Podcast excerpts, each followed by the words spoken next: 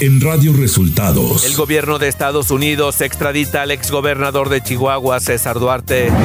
Muñoz Ledo considera al gobierno de Andrés Manuel López Obrador como un maximato.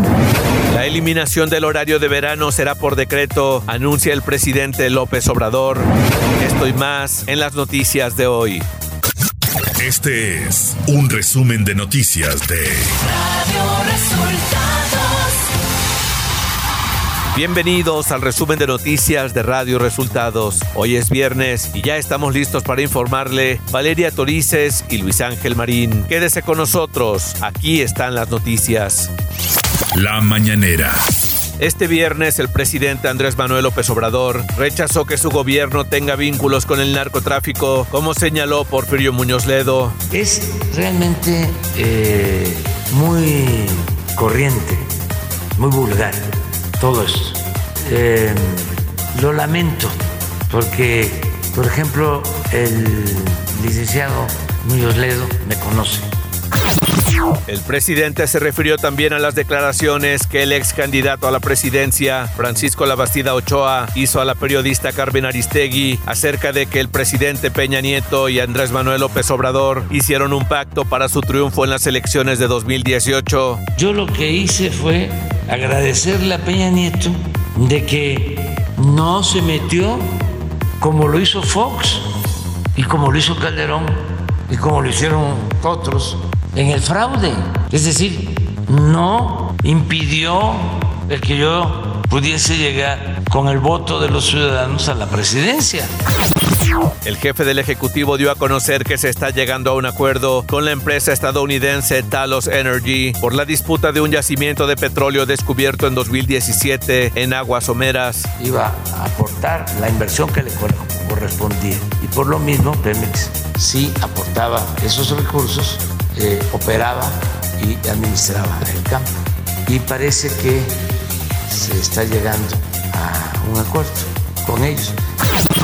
López Obrador dijo que a más tardar en una semana dará a conocer la decisión sobre el horario de verano y en caso de eliminarse será a través de un decreto. Eh, si no es la semana próxima, la otra, ya se da a conocer la propuesta que tenemos para que se decida eh, el que se suspenda lo del cambio, lo del horario de, de verano. Ya tenemos todos los estudios. Radio Resultados Nacional.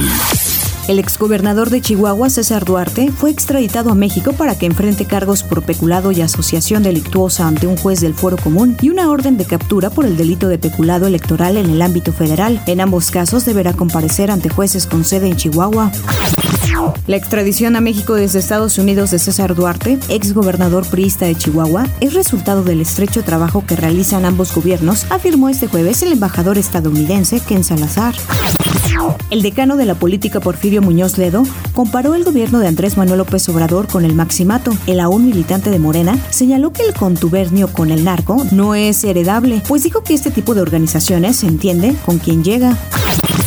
En entrevista con Carmen Aristegui, el exsecretario de Gobernación y ex candidato presidencial Francisco Labastida Ochoa señaló que durante el proceso electoral de 2018, el entonces presidente Enrique Peña Nieto apoyó a Andrés Manuel López Obrador a cambio de impunidad para Enrique Peña Nieto. Además, Labastida Ochoa señaló que hay indicios de vínculos entre el narcotráfico y la actual administración. La Sala Superior del Tribunal Electoral del Poder Judicial de la Federación ratificó este miércoles que tanto Morena como su dirigente nacional, Mario Delgado, incurrieron en promoción indebida de la consulta de revocación de mandato celebrada el pasado 10 de abril. Esta determinación se dio luego de que Morena y Delgado impugnaron la resolución emitida por la Sala Especializada el pasado 19 de mayo. El dirigente nacional del PRI, Alejandro Alito Moreno, fue elegido este jueves presidente de la Conferencia Permanente de Partidos Políticos de América Latina y Caribe, COPAL, para el periodo 2022-2026. Economía. El Banco de México dio a conocer que la economía mexicana recibió 17.240 millones de dólares de los ciudadanos residentes en el extranjero en el primer cuatrimestre del año, lo que representa un aumento del 17.57% respecto al mismo periodo de 2021. Además, en los primeros cuatro meses del año, la remesa promedio individual fue de 383 dólares, superior a los 361 dólares del mismo cuatrimestre de 2021. Se informó también que el número de operaciones pasó de 40.063 millones a 45.03 millones. La mayoría de ellas fueron transferencias electrónicas. Clima. Para hoy, el potencial ciclón tropical 1, ubicado frente a la costa noroeste de Quintana Roo, continuará su movimiento hacia el noroeste y sus bandas nubosas mantendrán la probabilidad de chubascos y lluvias puntuales fuertes, además de fuertes rechas de viento sobre la península de Yucatán. Por su parte, la vaguada monzónica cercana a las costas de Chiapas y un canal de baja presión ocasionarán lluvias puntuales muy fuertes en Chiapas, así como chubascos y lluvias fuertes acompañadas de descargas eléctricas sobre el sur y sureste mexicano. Por su parte, una circulación anticiclónica a niveles medios de la atmósfera mantendrá el ambiente vespertino cálido a caluroso sobre gran parte de México y muy caluroso con temperaturas que pudieran superar los 40 grados centígrados en Baja California, Sonora y Sinaloa. Ciudad de México. A pesar de la movilización realizada por transportistas este jueves en la capital del país, con bloqueos a vialidades para exigir un aumento de hasta 5 pesos, la tarifa del transporte público se mantiene en la Ciudad de México. La jefa de gobierno Claudia Sheinbaum aseguró que los transportistas tienen que mejorar la calidad en el servicio. Tras la expedición de la ley de publicidad exterior en la Ciudad de México, el presidente de la Canaco en la capital del país, Jesús Rodríguez Cárdenas, dio a conocer que en conjunto con otros organismos empresariales analizaron que dicha iniciativa pretendía imponer medidas que resultaban en detrimento de las finanzas de los pequeños comercios y establecimientos de bajo impacto, algo que afectaría su operatividad. Tal es el caso de los anuncios publicitarios denominativos, es decir, los que van en las fachadas de los negocios, por lo que realizaron observaciones y comentarios a la propuesta al Congreso Capitalino, mismas que fueron aceptadas por la Cámara de Legisladores. Información de los estados. En Nuevo León, el juez de control Juan Roberto Ortiz modificó la medida cautelar de prisión preventiva al exgobernador Jaime Rodríguez Calderón, el Bronco, por lo que permanecerá en arraigo domiciliario debido a que su estado de salud es delicado. En Colima, desconocidos dejaron una corona fúnebre con el nombre de Roberto Ramírez, presidente de la Comisión de Derechos Humanos del Estado, así como una hielera con una cabeza de vaca junto a la sede del organismo, algo que fue considerado como una amenaza de muerte al ombudsman de Colima. El Congreso de Baja California Sur despenalizó la tarde de este jueves la interrupción del embarazo hasta las 12 semanas de gestación, con 16 votos a favor y 3 en contra, y entre manifestaciones afuera del recinto en apoyo y rechazo a la enmienda. El Instituto de Transparencia y Acceso a la Información de Nayarit amonestó de modo privado al gobierno de Tepic, encabezado por Geraldine Ponce, por no entregar la información que clasificó como reservada por seis meses relacionada con el viaje de promoción de artesanías que la alcaldesa realizó a Estados Unidos en enero pasado y que el instituto debe revisar si fue adecuada a la restricción. Radio Resultados. Internacional. El presidente de Estados Unidos, Joe Biden, pidió este jueves en un discurso a la nación que se prohíban las armas de asalto y los cargadores de alta capacidad. Y si no podemos prohibir las armas de asalto, deberíamos aumentar la edad para comprarlas de 18 a 21 años. En concreto, solicitó que también se refuerce la verificación de antecedentes de los potenciales compradores, que se aplique la ley para garantizar el almacenamiento seguro de las armas y que se derogue la inmunidad que protege a los fabricantes de las armas.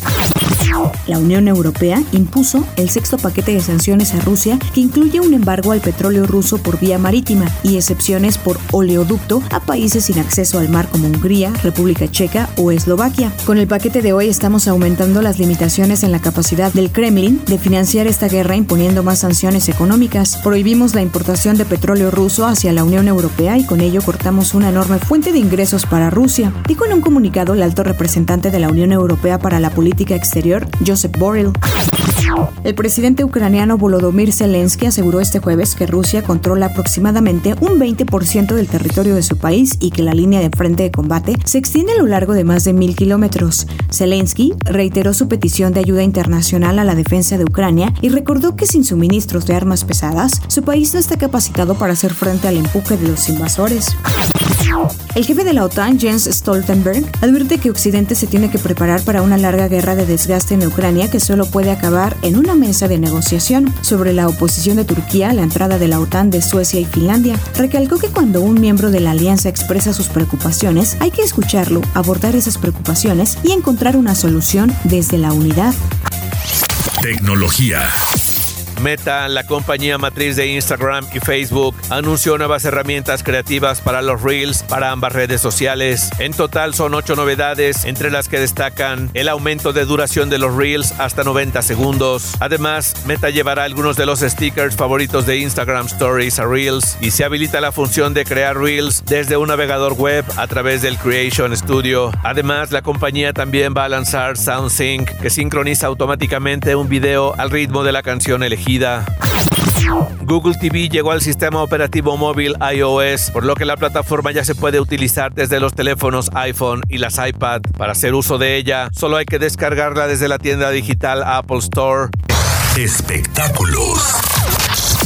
En redes sociales comenzó a circular un video en el que se ve que Cristian Nodal supuestamente intentó besar a una fan, aunque hay quienes aseguraron que se trató de un malentendido. Hay quienes criticaron al cantante por supuestamente forzar la situación. La noche del primero de junio se hizo viral un video en TikTok en el que una admiradora se acerca a Nodal para tomarse a una fotografía juntos. En un principio, el video aparenta ser otro acercamiento de una fan a Cristian. Sin embargo, luego de que se tomaron la foto, él habría intentado darle un beso.